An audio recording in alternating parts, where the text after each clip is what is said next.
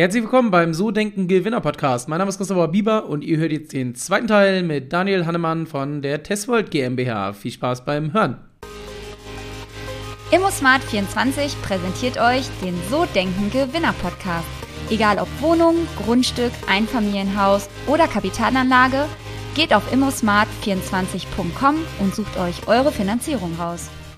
Ähm, ich würde noch mal gerne so ein bisschen zurückkommen. Wenn du jetzt mal ähm, an äh, Testvolt denkst, was sind so Themen, wo ihr jetzt auch massiv investiert? Also ähm, wir haben jetzt auch gerade tatsächlich, wahrscheinlich habt ihr das auch, die Herausforderung, dass ihr ja Chipmangel wahrscheinlich braucht ihr auch für die, für die Batteriespeicher irgendwie Chips. Ihr braucht wahrscheinlich auch sonstige Rohstoffe, wo ja im Moment echt Probleme sind weltweit an allen Ecken und Enden. Ähm, wo, wo investiert ihr oder wo habt ihr auch in der Vergangenheit am meisten investiert? Ähm, und äh, wo ist auch so das meiste Wachstum daraus entstanden aus deiner Sicht? Na, wir investieren sehr viel an einer ganz seltenen Ressource und das ist die Ressource Mensch. Ähm, wir investieren sehr viel in ähm, unsere Fachkräfte, äh, neue Kollegen, wo wir halt auch, es gibt ja kein Batterie-Know-how am Markt an, an, an neuen Fachkräften. Das heißt, wir investieren sehr viel in die Fachkräfteausbildung ähm, Bereich Softwareentwicklung, Batterietechnikentwicklung, weil wir müssen ja hier, heute und jetzt ähm, die neuen Batteriegenerationen von morgen entwickeln, was das ganze Thema Batteriemanagementsystem, Energiemanagementsysteme sind, die Ladespulen, die ich angesprochen habe, all das sind ja Sachen, die entwickelt werden müssen. Und das ist ein Kernerhau, den wir aufbauen, auch mit Akquisitionen. Das heißt, wir investieren auch in andere Entwicklungsunternehmen, kaufen uns dort mit ein und versuchen, Entwicklungsaktivitäten zu bündeln, um die perfekten Produkte für die Zukunft auf den Markt zu bringen. Und wenn du mal so rückwirkend schaust, wo war das meiste Wachstum drin? Also, wo habt ihr am meisten investiert? War das dann wirklich Mitarbeiter, hast du ja schon gerade gesagt, aber was dann auch Marketing, Vertrieb? Ähm, weil am Ende des Tages muss euch ja auch irgendwer kennen, der euch, also, wenn euch keiner kennt, kann euch keiner kaufen. Ne? Das muss ja auch irgendwie nach außen kommuniziert werden. Richtig, also das sind die drei Säulen, also Forschung und Entwicklung, Fachkräfte und selbstständig Marketing äh, und Vertrieb äh, zu internationalisieren und das aufzubauen, aber auch im Wesentlichen zu digitalisieren. Das heißt also, der Kunde in Australien oder in Brasilien kann online sich schulen lassen, sich zertifizieren lassen, er kann online planen für seine Anlagen, er kann konfigurieren, er kann bestellen. Das heißt, wir haben hier komplette end-to-end -end automatisierte Prozesse im Unternehmen, sodass wir halt nicht tausend Leute brauchen, sondern es reichen halt nur 100, weil extrem viel digitalisiert ist und der Kunde auch schnell zum Ziel kommt, ohne auf uns warten zu müssen, weil er eine Planungshilfe braucht. Jetzt ähm, ist ja das eigentlich bei allen großen äh, IT-Unternehmen, Technologieunternehmen so, dass die ja meistens in China produzieren. Also nicht immer, aber doch so äh, die großen Namen, die man kennt, die sind alle mit den Produktionsstätten in China. Ihr habt ja eure eigene Gigafabrik in Deutschland aufgebaut. Äh, warum und, und ist das nicht, äh, also wäre das nicht für euch auch ein Weg, um noch größer zu werden, dann im Ausland zu produzieren? Oder ist das bewusst und soll es auch hier weiter ausgebaut werden? Ich meine, deine Automarke, die du genannt hast, die hat ja auch gerade bei euch da in der Nähe, ein bisschen, ein bisschen weiter weg, aber jetzt auch nicht so weit weg, ja auch so eine große Gigafabrik gerade in der Planung oder im Bau. Also ähm, ist da der Standort Deutschland Konkurrenz? Konkurrenzfähig oder wie siehst du das Thema? Wir haben hochautomatisierte Fertigungsanlagen hier am Standort. Gerade, also weniger als 10 Prozent des gesamten Personals arbeiten überhaupt im Fertigungs- und Logistikbereich. Das heißt also, man kann da wenig äh, outsourcen nach China, man würde da nicht viel sparen und man ist so viel, viel unabhängiger. Also wir haben in der Corona-Zeit gelernt, in China produziert hat, der hatte massive Ausfälle zu beklagen. Ähm, Zulieferer mussten stillgelegt werden, man konnte die nicht weiter fertigen, das äh, kennen wir ja aus, aus der Automobilindustrie. Und da wurde man im großen Teil verschont. Was uns momentan ein bisschen hindert, ist äh, der Zusatz, die Materialien, die wir brauchen, weil wir haben ein Wachstum im Jahr von 60 Prozent, dieses Jahr wären es 100 Prozent. Das heißt, unser Nachschub an Chips und Teilen wird immer größer und ähm, hier in dem Bereich haben wir immer mal ein paar Lieferlücken, aber im Großen und Ganzen ähm, kommen wir hier sehr gut durch die Corona-Krise, die für uns eigentlich keine Krise ist. Wollte ich gerade sagen, war denn für euch Corona eher eine Krise oder hat das eher nochmal einen richtigen Schub gegeben, die ganze Geschichte? Nee, es hat mir einen Schub gegeben. Ähm, wir hatten eine ähnliche Klopapiernachfrage ähm, nach Speichern. Ja. Phänomen, dass halt Leute mehr äh, autarker werden wollten, auch im Zuge der Krise. Äh, mehr Batteriespeicher wurden ausgeliefert. Und es war auch so ein allgemeines Umdenken gewesen. Ähm, die Leute ja, teilweise auch ein gesellschaftlicher Wandel, der sich hier so vollzogen hat ähm, und dass dann halt doch mehr in die erneuerbaren Energien investiert wird. Viele Unternehmen haben weniger äh, in Expansion investiert oder Privatleute konnten weniger in den Urlaub fahren. äh, die Ausgaben waren eben geringer und dann wurde halt mehr im erneuerbaren Bereich äh, investiert und das haben wir an allen, ähm, in allen Teilen gemerkt. Seid ihr denn auch auf dem Weg ins Privatkundengeschäft? Also wollt ihr auch da zukünftig irgendwie Marktanteile gewinnen oder auch für Einfamilienhäuser dann wirklich so Energiespeicherlösungen bieten, die theoretisch, man muss ja ehrlich sein, eigentlich würde es ja heutzutage gehen, dass man Solar aufs Dach packt, Erdwärme, Erdwärmepumpe äh, und das Haus sozusagen und dann könnte man theoretisch, gibt es ja schon die Möglichkeit heute, ohne irgendwelche Versorger so ein Haus autonom zu betreiben. So, das Problem ist ja manchmal wirklich so Energie, das, das kann ja passieren, ne? dass man halt irgendwie Überkapazitäten speichern muss. Gibt es ja auch Lösungen für, aber gefühlt, ähm, da bin ich jetzt ein bisschen näher dran, macht das halt keiner, weil es viel zu teuer ist. Wie siehst du das so? Und, und wo siehst du da Testvolt? Also wir fokussieren uns nicht für den Einfamilienhausbereich. Es gibt aber immer mehr Häuslerbauer, die auf uns zukommen und unsere größeren Systeme für den Gewerbespeichermarkt nutzen, weil sie dann zwei amerikanische Autos in der Einfahrt haben, dann eine elektrische Wärmepumpe, und somit dieser Verbrauch, der Elektroverbrauch, also der Stromverbrauch wird ja immens steigen im Zuge der Energiewende. Ne? Die, wir kommen weg vom Öl und Gas, rüsten auf äh, Elektroheizung um oder ähm, auf Wärmepumpen, schaffen uns Elektroautos an. Und somit steigt der Energiebedarf und die Leute investieren dann mehr in Photovoltaikanlage und brauchen dann natürlich auch größere Batteriesysteme, um den Tagesstrom auch für die Nacht zu, zu speichern. Für die ganzen Verbraucher. Da merken wir schon Nachfrage. Wir beliefern auch dieses größere Einfamilienhaussegment, aber wird nicht aktiv von uns ähm, beworben und ist auch nicht das strategische Ziel von Tesvolt. Okay. Wenn du jetzt mal so überlegst, bei dir persönlich, ähm, du bist ja jetzt schon seit 21 selbstständig, also schon eine ganze Zeit. Ähm, wenn du mal so rückwirkend die letzten äh, Jahre betrachtest, was war so aus deiner Sicht die beste berufliche Entscheidung, die du getroffen hast, seitdem du selbstständig bist? Also erstmal die Entscheidung getroffen habe, dass ich selbstständig sein möchte, war die beste Entscheidung. Dann äh, die zweite äh, wichtige Entscheidung ist ähm, im Bereich der erneuerbaren Energien, weil das ist die Zukunft. Ohne erneuerbare Energien wird die Welt keine Zukunft mehr haben. Das heißt, wir müssen diesen gesellschaftlichen und wirtschaftlichen Wandel vollziehen in den nächsten Jahren, um es halt auch nachhaltig für unsere Kinder halt auch zu gewährleisten, dass sie dann auch noch frische Luft haben und noch grüne Wiesen und noch Bienen, die es gibt, äh, die dann auch noch die Äpfelbäume bestäuben. Und wenn du so überlegst, was war die schlechteste Entscheidung, was hast du daraus mitgenommen? Gab es mal so eine richtige Katastrophe in den letzten, äh, in den letzten über zehn Jahren?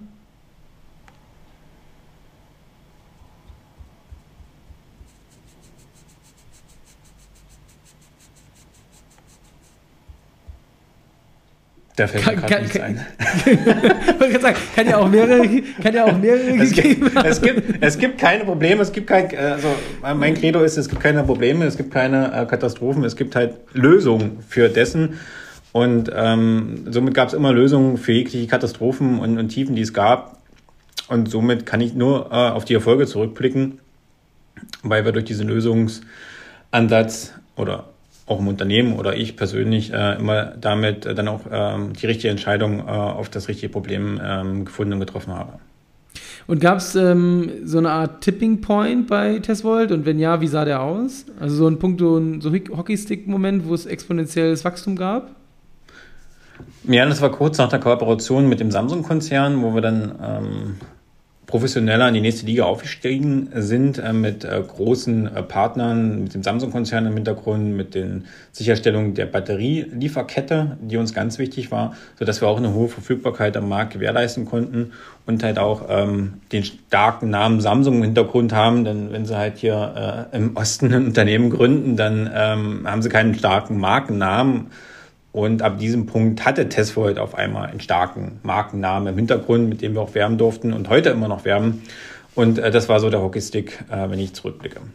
Und was meinst du, kommt so der nächste Tipping Point? Also ist jetzt, wie, wie gesagt, dieses ganze Thema Energie und äh, mit Lieferproblemen und so weiter, da sind ja echt äh, auch große Risiken, denke ich, vorhanden, aber auf jeden Fall auch Riesenchancen. Also das ist, glaube ich, ja ähm, eine Branche, in der du tätig bist, wo äh, wahnsinniges Wachstum auch passieren kann oder wahrscheinlich auch wird die nächsten Jahre. Ähm, siehst du da schon so den nächsten Tipping Point auf euch zurollen? Und wenn ja, wie würde der oder wie sieht der aus aus deiner Sicht? Nein, der größte ähm Point ähm, kommt jetzt auch in diesem Jahr, im nächsten Quartal.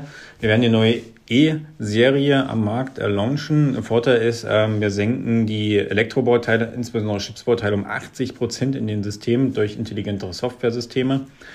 Ähm, machen uns damit mehr und mehr unabhängiger von strapazierten Lieferketten, können den Kunden noch günstigere Systeme anbieten im Markt, sodass es auch für die Kunden weltweit immer wirtschaftlicher wird. Und da sehen wir eine große äh, Möglichkeit, äh, hohe Verfügbarkeiten in den Markt zu liefern. Denn das, was jetzt wirklich erforderlich ist, also was jetzt wirklich in den letzten, in den letzten Tagen und Wochen erforderlich ist, dass man Produkte verfügbar hat, die man überall liefern kann.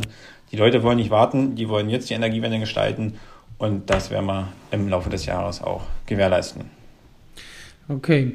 Und wenn du nochmal so überlegst, so Kundenzugang ist ja auch immer, du hast ja schon gesagt, ihr habt jetzt ähm, diesen ersten Tipping Point gehabt mit Samsung als starken Markennamen. Aber wie, wie kommen Kunden zu euch? Habt ihr dann wirklich äh, klassischen Vertrieb, der dann die großen Unternehmen abtelefoniert oder auch hinfährt? Oder äh, macht ihr das, du hast ja gesagt, ihr habt ja relativ wenig Mitarbeiterkapazität, auch zum Großteil in Deutschland sitzen. Äh, macht ihr das wirklich komplett digital mit Marketing? Ich, also ich stelle mir so vor, wie kriegt man quasi Batteriespeichersysteme an, an ja, potenzielle Kunden? Die gibt es natürlich in Hülle und Fülle, aber da kann man irgendwie, äh, wie du schon gesagt hast, bei größeren Einfamilienhäusern anfangen und dann irgendwie bei Riesenunternehmen aufhören. Wie, wie gestaltet man das, um da auch nicht den Überblick zu verlieren?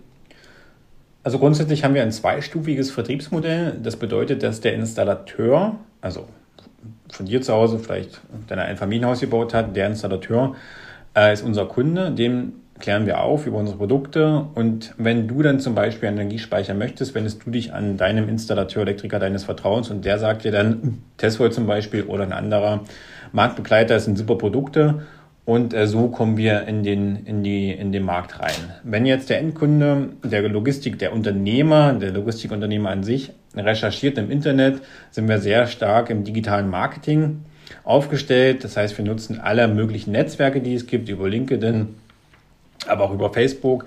Wir nutzen äh, Videokanäle, gehen halt gezielt auch in Zeitschriften rein, in digitale Medien, um halt über Stories darüber zu erzählen, was ist denn jetzt wirklich der Nutzen von der Batterie? Was sind die wirtschaftlichen Vorteile? Was kann man denn mit der Batterie noch alles machen? Es gibt übrigens 24 Apps auf unserem Energiespeicher. Es gibt 24 Nutzungsmöglichkeiten, ähm, die es dann auch erlauben, wirtschaftliche Modelle mit Amortisationszeiten unter fünf Jahren zu gewährleisten. Und da müssen wir noch Aufklärungsarbeit leisten und das tun wir. Und über diese Stories finden uns auch Kunden weltweit im Internet und kommen dann auf uns zu. Okay, also klassisch äh, in erster Linie Marketing. Das ist ähm, äh, Online-Marketing. Ähm, warst du schon mal in den letzten acht Jahren, du hast es ja gesagt, das ist ähm, gerade in der Branche ja ein Auf und Ab äh, tatsächlich öfter mal gewesen. Ähm, warst du schon mal an einem Punkt, wo du äh, auch das Unternehmertum bereut hast? Also jetzt nicht die Selbstständigkeit an sich, sondern wirklich auch die Branche, die du ausgesucht hast? Ja, öfters. Das ist ja die Achterbahnfahrt. Aber ähm, irgendwann kommt wieder der Nervenkitzel und dann hat man wieder diesen Schub und äh, geht dann wieder weiter, weil man ist ja mit extrem vielen neuen Herausforderungen immer wieder beschäftigt. Aber wie machst du das? Es gibt ja, wie du schon sagst, du, es gibt, kommt ja so Punkte, wo man auch denkt, ey, ist das alles so richtig? Wie äh, betreibst du Stressabbau? Hast du, keine Ahnung, meditierst du dann? Was weiß ich nicht? Holst du dir, hast du einen Mentor? Oder wie, wie machst du das, um dann auch ähm, da rauszukommen, dann Haken dran und weiter geht's? Naja, das ähm, hatte ich, ähm, das ist eigentlich so das große Geheimnis von Testvolt. Wir sind ein agiles Unternehmen. Das Problem ist immer, in Hierarchien werden halt ähm, Manager oder Geschäftsführer regelmäßig auch, ähm, ja, im wahrsten Sinne des Wortes verheizt. Ähm, es gibt so Themen wie Burnouts und weil sie sich dann auch irgendwo alleine gelassen fühlen. Und aus diesem Grund äh, ist das Unternehmen agil aufgebaut von Testwort. Das heißt, wir bestehen aus Teams, bis zu zehn Kollegen. Man kann sich das im weitesten Sinne wie eine Fußballmannschaft vorstellen. Es gibt einen Rahmen, es gibt eine Seitenlinie. Hin und wieder gibt es auch mal einen Schiedsrichter. Aber wie wir nachher das Spiel gewinnen auf dem Spielfeld, ähm, wie wir das strategisch machen, das entscheiden die einzelnen Teams und wir gemeinsam und helfen einander, dorthin zu kommen. Und wenn wir Probleme haben, dann finden wir gemeinsam die bestmögliche Lösung im Konsens und setzen diese dann noch um. Und somit ähm, ist man immer wieder im Gefüge, äh, wie bei einer Fußballmannschaft. Man unterstützt sich gegenseitig, auch wenn man mal ein Tief hat. Auch ich habe manchmal ein Tief. Dann unterstützen mich die anderen Kollegen und dann gehen wir halt gemeinsam dieses Problem an und lösen das einfach und schießen zum Schluss einfach das Tor und freuen uns. Okay, das heißt, es gibt nicht so klassisch die, diese CEO-Funktion, also, sondern äh, wirklich, es wird im Team alles zusammen entschieden. Ähm, wie, wie fühlst du oder wie führt ihr sonst das Unternehmen? Gibt es ähm, gar keinen, also wie gesagt, du hast jetzt ja gerade so ein bisschen skizziert, wie es abläuft, aber ähm, habt ihr diesen Ansatz von Anfang an gehabt oder habt ihr den erst entwickelt? Na, der Ansatz kam so drei, vier Jahre nach Gründung. Ähm, das Problem ist, wenn man so ein Start-up ist, ähm, fährt man so mit 200 km über die Rennstrecke und dann kommt irgendwo so ab ja, 20, 30 Mitarbeiter, so kommt in der Ruf nach Hierarchien auf, wir müssen jetzt hier Strukturen einführen. Dann kommt Bürokratie automatisch und dann stehst du auf einmal mit deinem Formel-1-Wagen mit dem Platten in der Boxengasse. Und dann haben wir uns natürlich gefragt, wie kriegt man denn jetzt das wieder so gedreht, dass wir zwar wachsen, aber trotzdem wie ein Start-up sind. Schnell, ähm, gelenkig, äh, mit hoher Geschwindigkeit. Und dann hat man erstmal keine Antwort gefunden, aber eines Tages kam ein Vogelschwarm vorbei. Und wenn man sich zum Vogelschwarm anschaut, da gibt es ja auch keinen Chef oder keinen Abteilungsleiter, der sagt, wir fliegen jetzt nach links oder nach rechts. Und der größte Vogelschwarm hat übrigens 4,5 Millionen Vögel. Und wenn da ein Greifvogel reinfliegt, dann fliegen dich die Vögel auch nicht über den Haufen. Und das ist ein interessantes Bild, was man da hat. Und wir hatten das dann wirklich versucht über ein Regelwerk, weil die also wenn Schwarm zum Beispiel, der, wird, der hat ja verschiedene Regeln. Also die Vögel halten sich alle an Regeln. Mindestabstand, Höhe, Tiefe und so weiter und so fort. Und haben dann ein Regelwerk implementiert, wo wir halt äh, uns aufgeschrieben haben, an welche Regeln wir uns im Unternehmen halten. Ähm, und zum Beispiel maximal zehn Teams. Wären es zu viel in dem Bereich, machen wir zum Beispiel Beispiel mit IT, wenn es zu viele ITler, muss, muss ich ein neues Team mit einer speziellen Ausrichtung zum Kunden gründen, zum Beispiel Digitalisierung von Prozessen und so weiter und so fort. Und so wächst das Unternehmen immer weiter in Teams wie so ähnlich wie eine Blumenwiese. Und in der Hierarchie ist es so, der Baum wächst und wächst und der Wasserkopf wird oben immer größer und dann bricht er irgendwann ab.